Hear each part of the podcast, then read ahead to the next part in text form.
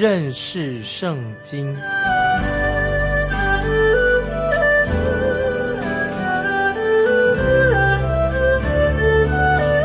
认识上帝的话，把上帝的话带到全世界。本节目是由认识圣经机构和环球广播电台联合制作，欢迎收听。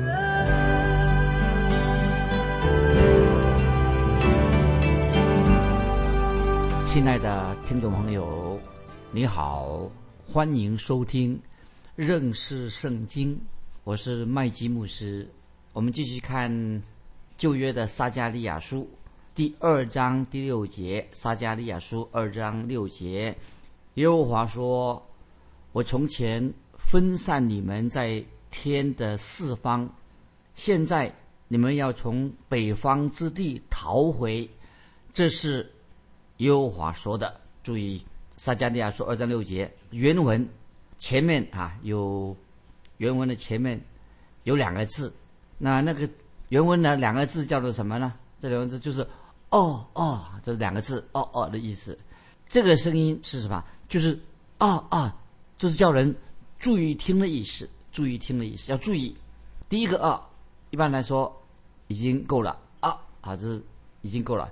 这里连续用两个啊啊，表示神警告听的人要注意，因为这个话神所说的警告非常的重要，神要说话很重要的话。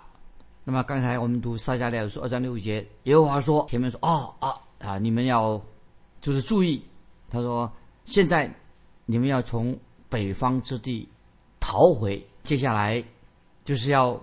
就是表示说，已经警告他们，现在神所说的话很重要。现在你们要从北方之地逃回。那么接下来呢？接下来经文说什么呢？我们就看到，从经文里面看到，巴比伦帝国就被称为什么？北方之地啊！这个北方之地就是说，就指巴比伦帝国。虽然巴比伦帝国它是位于巴勒斯坦东边，巴勒斯坦东边，但是为什么？它位在巴勒斯坦东边，称为北方之地呢原因是因为要进到要进攻进到耶路撒冷的敌军跟贸易的商队，必须要绕路进来，从北方进到巴勒斯坦这个地方。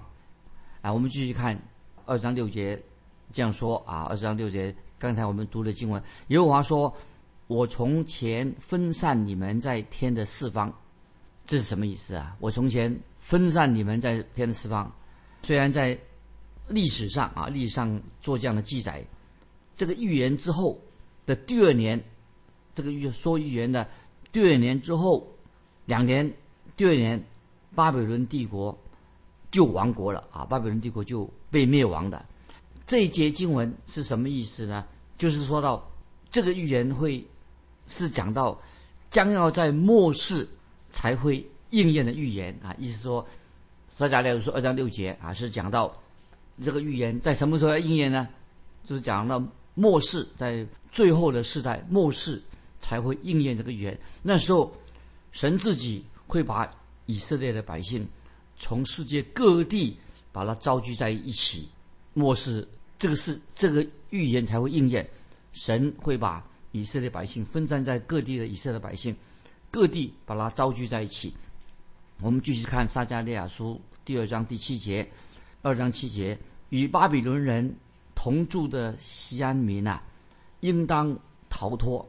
啊，这些经文又要做解释了，什么意思呢？表示现在以色列百姓他们要逃脱巴比伦的控制，已经可以逃脱了巴比伦帝国的管控了，因为这里已经预言了撒迦利亚二。二章七节说：“因为巴比伦帝国快要灭亡的，神要毁灭巴比伦帝国，就把这个巴比伦帝国要将要亡国了。”亲爱的听众朋友，这个时候你要注意，现在我要再转一个话题啊，再讲另外一件事情。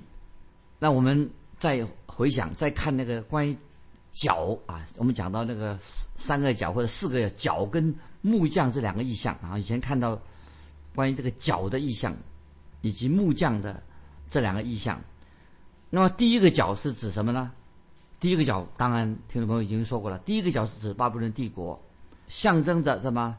马代波斯这个木匠来的，这个木匠代替了，因为巴比伦是被马代波斯国灭亡的，所以马代波斯国这个木匠代表木匠，他也来击倒巴比伦帝国，然后呢，马代波斯帝国就会成为一个强权啊，一个强大的国家。那么这个角它变成一个强权大一个大国以后啊，他会也会迫害神的百姓。接下来呢，神又兴起了另外一个木匠，另外一个匠人，那是什么呢？就是希腊帝国。神兴起希腊帝国，取代了马代波斯帝国。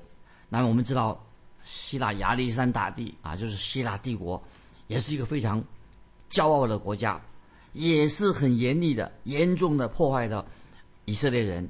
接下来呢，又怎么样呢？接下来神就兴起另外一个木匠，一个匠人。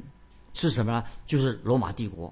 那么这个国家就会打败了希腊帝国的啊，消消减了啊，消减了，打败希腊帝国的国力。那后来我们知道，罗马帝国就变成一个啊强权啊，一个大国的强权，强大的一个国家。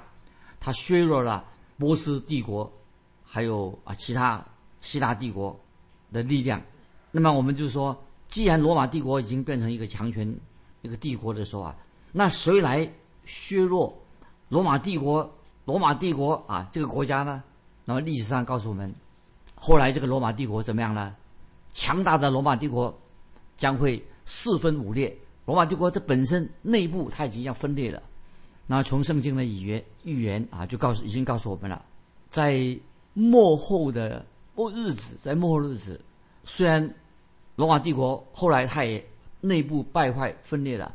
但是圣经告诉我们，预言说什么？在末后的日子，罗马帝国它虽然是分裂了，但是罗马帝国会再一次兴起，再一次在末末后的日子，在未来的日子，再会兴起这罗马帝国。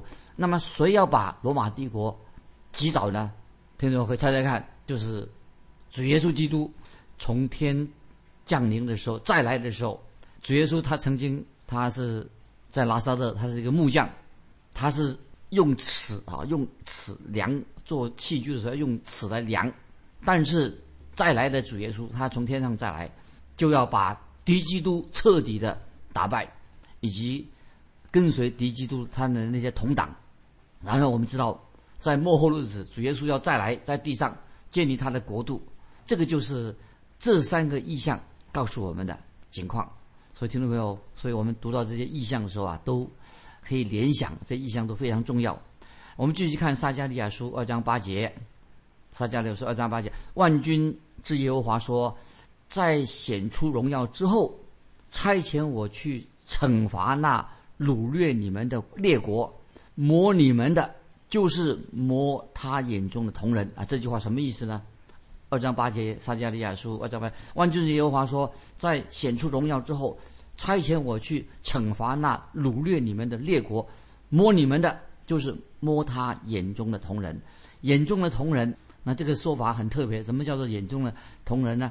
虽然也出现过在其他其他经文、圣经其他地方也说过，但是在这里这里所说的这个希伯来希伯来文这个这个眼中的同人，这个同同人是指什么呢？就讲眼睛的瞳孔。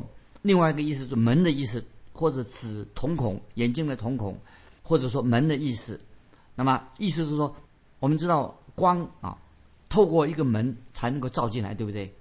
光怎么进来呢？要从门里面进来。那么说起来，这个门当然是很重要、很宝贵。那么这个瞳孔，这个门很容易什么受到伤害，所以要把瞳孔是把门啊要好好的保护。那么这个时候，神看以色列。看以色列成为什么神眼中的同人，就意思说神要保护以色列这个国家，神看顾以色列，就像他神自己眼中的同人一样。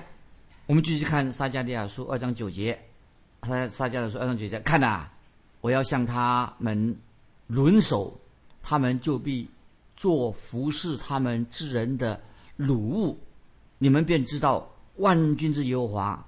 差遣了我啊！注意撒加利亚书二章九节什么意思？撒加二章九节说我要向他们轮手，这里所意思是什么呢？就是神只要动摇他的手，神手动一下，就可以让这些以色列百姓的敌人就害怕。只要神动手出手了，那么这些敌人啊，以色列百姓所怕的敌人，他们马上就恐惧了，因为神要动手了，他们就必做服侍他们。之人的掠物、掳物，意思是说什么呢？原本以色列百姓，他本来是要服侍那些掳掠他们的、征服他们的人。那现在呢？他们自己呀，现在以色列百姓怎么样了？因为神与他们同在，现在他们成为主人了啊！意思是说，本来他们是奴隶，现在变成主人了啊！是不原本他要服侍这些人，那么这些人反过来成为。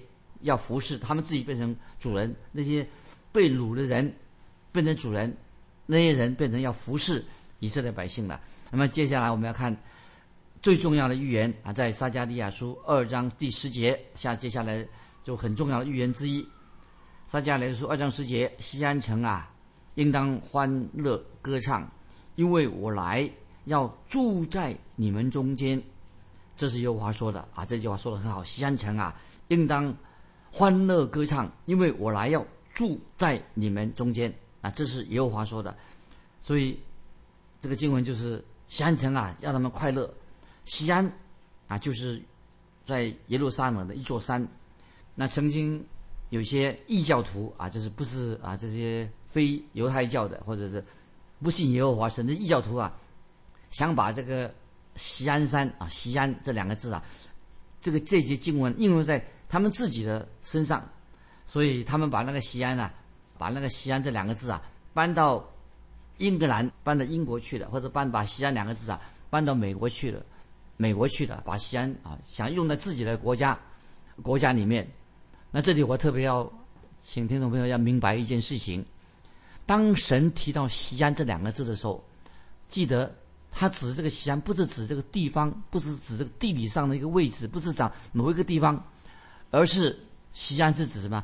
单单的指巴勒斯坦这个应许之地，巴勒斯坦这个地方。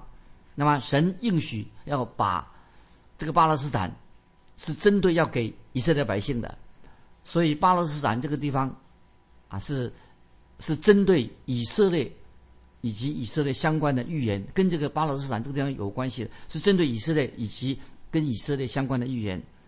那么这里要解释。作为什么呢？这里其实介绍也就是针对我们这在这里所说的一个预言。那么这是啊非常重要啊，所以不能够随便随随便便解释啊，随便乱解释这个预言是很危险的。当然，我们可以把一些这个预言的原则可以应用在自己的生活当中。在这里所说到一些很重要的原则，是特别跟神所。所说的巴勒斯坦这个地方，针对以色列跟以色列相关的这个原则很重要，不能随便应用。当然，我们可以刚刚说，已经可以把这些原则性的应用在自己的生活上，可以就应用作为原则。当神提提到这个地方地理位置的时候，就是要知道，神既然提到这个地方的名字，这个地理位置的时候啊，那就是专指这个地理的位置。那但是今天有人这样说啊，这是个意象啊啊，他说我有一个意象啊，他说。但是我同意，有人说啊，这是意象，我也同意这种说法。但是，圣经里面所说的意象不是随便想一想叫做意象，意象是一定会怎么样？一定会应验的，这是很清楚的啊！听众不可以随便啊用这个意象啊，就是说有人说意象，那么好，你就说是意象。但是圣经讲的意意象是一定会应验的。那么有一位朋友啊，他不同意啊我做这样的解释，他也不同意我。对，解释这个启示录的方式，他也不同意。那么他就这样说：“他说，这是是你自己啊，你所说的那个意思啊，这是意思是你自己说的。”他这样说：“麦基穆斯，这是你你自己所想的，你所说的啊，这不，这是你个人的意思，不是圣经里面的意思。”那我就问他说：“那你说的是什么意思呢？”那么他就回答说。意象只是一种象征性的啊，象征性的一种说法。那么我就问他说：“好，那么你认为说象征性的说法到底是什么？什么叫做象征性呢？”他就回答说：“啊，那个就是一个象征，象征性的是什么？”我问他说：“请告诉我，什么叫做象征性的？”那既然是象征，他说那就是一个象征而已。我就再问他说：“那么你知道，你既然说要象征是象征性的，那么你总是要讲一些事情，到底象征什么事情呢？你要说出来呀，这样才会合理，合不合理呀？你不能够像变戏法一样啊，随便去解释啊啊！你说这是象征性的，那那你不能够随意去解释啊。那么这个啊，就是我要强调的，听懂没有？你怎么知道？那就是意思就是这样，这个解释是正确的。意思就是说，你象征一样事情，象征必须要有所指，对不对？你说是象征某一样事情，那象征必须要指一个事情，而且要好好的仔细去研究才对呀，或者要参考其他的经文，才能够知道那是真正什么意思。所以不能够随便讲这个意象啊，什么是象征性的？所以意思就是说，听众朋友这里强调，预言是不能够随着个人的意思随便解释，不能按照是不能意思说不能够乱解释圣经，所以必须要根据整本圣经哦来验证是不是出于圣经的道理。所以听众朋友，今天我们啊就是用以经解经的方式，不能够啊随便想说啊这个叫做意象啊这个叫做什么象征性的，我们要以经解经。所以当这里神用西安这两个字啊西安这是一个地理名词的时候啊。就是很清楚的，西安就是讲到以色列的西安，不能够把西安用在别的地方。这所以听众朋友特别注意。那么这里这个二章十节啊，二章十节，撒加利亚说二章十节，他说西安的民呐，讲到西安二二章十节，西安的民呐，那么这是是指什么呢？当然就是指以色列国啊，这是啊我们很熟悉的啊圣经里面所说的这种比喻，所以不是指。别的民族就是西安，就是什么？就指以色列国。那么神说，二章十节说：“因为我来要住在你们中间。”这是耶和华说的。那意思当然很清楚的，这个很清楚的。神的意思就是清楚的说明了，神要在西安降临，神要来到他们当中。那么神要来到以色列西安神的儿女那里啊，这很清楚的。那接下来我们看撒迦利亚书第二章的十一、十二节，十一、十二节。那时必有许多国归附耶和华，做他的子民。你要住在，他要住在你中间，你就知道万军之耶和华差遣我到你那里去了。耶和华必收回犹大，做他的圣地的份，做他圣地的份。也必在拣选耶路撒冷。我把撒迦利亚书第二章十十一十二节再念一遍。那时必有许多国归附耶和华，做他的子民。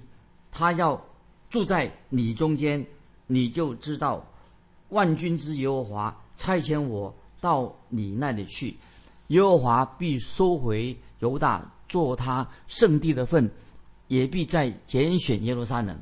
那么听众朋友，这两节经文啊，这是说，开始说那时必有许多国归附耶和华啊。注意，这什么意思呢？意思是说，不单单是以色列这个国家悔改归向神了，还有许多的国家也要归向耶稣基督啊，就是这个意思。归附耶和华是什么意思呢？就是表示说，那个人在信心上，在他的属灵的经历上，已经什么归向神，与神连结。活在神的旨意里面，就是这个意思。耶和华必收回犹大，什么意思呢？那么我们知道，这是意思就是说，啊，虽然许多国这些许多国家会回转归向独一的真神，但这不是说啊，这不但注意，这个并不是说啊，神不会应验他对犹大国的应许。虽然有别的国家也归向真神了，但是神仍然。特别指向应许要指向对犹大国啊这个应许，所以这个时候先知撒加利亚他就提醒他自己的同胞以色列百姓，因为告诉他们说：你们以色列人，我们以色列人乃是神的产业，是神他杯中的份，那很清楚啊，杯中的份。那么这些经文就很清楚的，就是啊回答了啊一些今天啊有些人他就啊。叫做反犹太人的说法啊。他认为说，那为什么这个应许只给犹太人？有种反犹犹太人的说法。那有人啊，有人说犹大单单就是指犹太人。那么有人就这样分啊，啊犹大这两个字是单单指犹犹太人。那么以色列呢，不是指光光指犹太人，是指犹大犹太人的外之外的种族。以色列他说犹大是专指犹太人，那么而以色列呢，它是指犹太人之外的的种族。这里我们再啊回到啊。看到这个撒加利亚书二章十二节怎么说？神说很清楚了，神说他要收回犹大，啊，收回犹大，做他圣地的份啊。这些经文啊，注意二章十二节，神要收回犹大，做他圣地的份。这里是圣经唯一啊用这个圣地这两个字啊，注意唯一用到圣地这两个字，收回犹大，做他圣地的份。这特别说到。圣地这个地方，那么今天听众朋友，我们都知道那个地方已经不是圣地了。今天的以色列可以说已经不是圣地的。当我公开讲说以色列这个地方不是圣地的时候啊，就有人反对我的说法。很多人向我挑战说：“哎，那个是圣地啊！哦，以色列国啊，这个地方也是圣地啊，是主耶稣曾经走过的地方啊，怎么不是圣地呢？”啊，我们去到以色列国家去一下参观，那个是就是去圣地啊。但是我可以听众朋友会告诉你，耶稣的足迹走过的地方啊，他的足迹、他的脚踪啊，已经消失了。主耶稣已经不再在那个地方，耶稣现在不会在那个地方走动了。现在怎么会叫那个叫做圣地？因为耶稣不会在那边走动了。但是有一天，主耶稣再来，再来的时候。再来到地上的时候，那个时候，主耶稣会在那边行走，那个地方可以再成为圣地。但是现在我们去以色列参观，那个不能叫做真正的圣地。但是主耶稣有一天再来的时候，那个地方才会叫做圣地。我们继续看撒迦利亚书二章十二节的下半，也必再拣选耶路撒冷。那什么意思啊？这这是说很清楚的指明了，神现在。没有拣选耶路撒冷，现在没有啊！耶路撒冷现在不在，不是，不是神所拣选的耶路撒冷。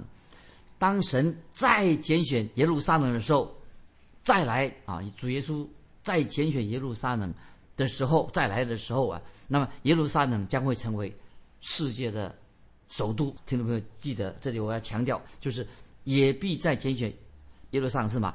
指不是指现在，只说神。不是现在他拣选了，是在未来啊！神主耶稣再来的时候啊，他会拣选耶路撒冷。那么那个时候，耶路撒冷将会成为世界上的首都。听众朋友，你要记得，没有一个预言可以按照诗意解释的。所以我也愿意读圣经。听众朋友，你要读圣经，认识圣经啊，不可以按照诗意，按照自己意思随便乱解释圣经啊。所以我们要参考其他的经文啊，以经解经，用这个方式。所以听众朋友，你要特别注意。啊，我们现在我要引用以赛亚书二章第二、第三节，这个经文很重要。以赛亚书第二章二三两节：末后的日子，耶和华殿的山必坚立，超乎诸山，高举过于万岭，万民都要流归这山。必有许多国的民前往，说：“来吧，我们登耶和华的山，奔雅各神的殿。”主。必将他的道教训我们，我们也要行他的路，因为训诲必出于西安，耶和华的言语必出于耶路撒冷。啊，听懂没以赛亚书二章二三节。那么这段经文乃是指嘛？是指不是指现在现在的以色列国复国，乃是指什么？千禧年到来的时候，这个经文就会应验了。直到千禧年到来的时候会应验。那么最后，我们现在再引用撒加利亚书的。二章十三节，撒加利亚书二章十三节看怎么说？二章十三节说：“凡有血气的，都当在耶和华面前静默无声，因为他兴起，从圣所出来了。”啊，听众朋友，到那个时候，千禧年的时候啊，全地都将要什么？静默无声。今天我们看到啊，言论大家到处啊。高声说言论自由啊，话很多。可是到千禧年的时候，那个时候人每个人都会静默无声。为什么呢？因为万王之王、万主之主已经在他的圣殿当中。这是指在千禧年到来的期间。那么世人眼睛亲自能够看到万王之王、万主之主耶稣基督。那这个是未来未来会应验的人类的盼望。当时就是透过这样的一个经文，鼓励撒加利亚时代的人。那么今天我们可以用这个经文，也鼓励我们今天不但是读这个经文，可以鼓励撒加利亚先知时代的人，鼓励我们今天听众朋友，神对我们每个人有一个美妙的计划跟目的。神今天也正在你我的生命当当中啊，动了奇妙的善功。但愿我们都能够啊，按着神的旨意来行事为人啊，按着神的旨意来过每天的生活。那么我们要跟随主的脚踪，与神同行。那这个就是今天啊撒迦利亚书这段经文，我个人认为是一个重要的信息。最后啊，要问听众朋友一个问题，也欢迎你来信跟我们分享。你认为基督徒的自由是什么？欢迎听众朋友分享你对。基督徒自由的的看法，来信可以寄到环球电台认识圣经麦基牧师收。愿神祝福你，我们下次再见。